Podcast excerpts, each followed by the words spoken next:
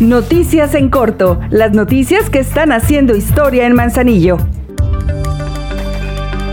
Una obra más de las 300 que se realizarán este año con recursos del Ayuntamiento de Manzanillo fue la que entregó la presidenta Griselda Martínez en la comunidad de Don Tomás, en donde con un presupuesto superior a 1.500.000 pesos se realizaron trabajos para garantizar el suministro del vital líquido a toda esa localidad.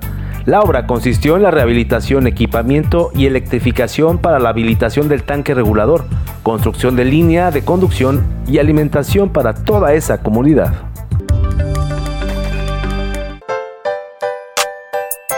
Estimadas vecinas y vecinos, ¿tienes envases de plástico y deseas cuidar nuestro medio ambiente? Entrega tus envases limpios, aplastados y sin etiquetas a la camioneta recolectora. Hazlo por amor a Manzanillo y unidos, sigamos haciendo historia.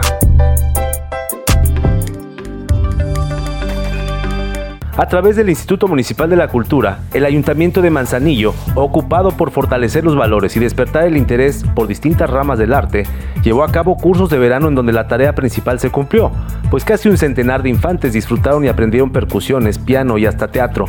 Por instrucciones de la presidenta Griselda Martínez, ha sido una prioridad fomentar en la niñez manzanillense actividades positivas que despierten un interés particular y que además logre reunir una sana convivencia entre las personas, pues el objetivo es crear las condiciones para que la sociedad, en sus distintos rangos de edad, tengan momentos de felicidad.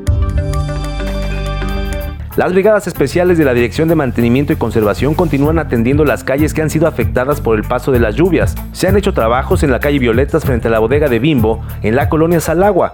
También se lleva a cabo la limpieza y desasole de la avenida Lázaro Cárdenas en Jalipa y además se bachó el entorno de la glorieta de la calle Nautilus de la Joya 1 y 2 en la delegación de Santiago. Ahora ya estás bien informado del acontecer de nuestro municipio. Trabajamos por amor a Manzanillo. Juntos, seguimos haciendo historia.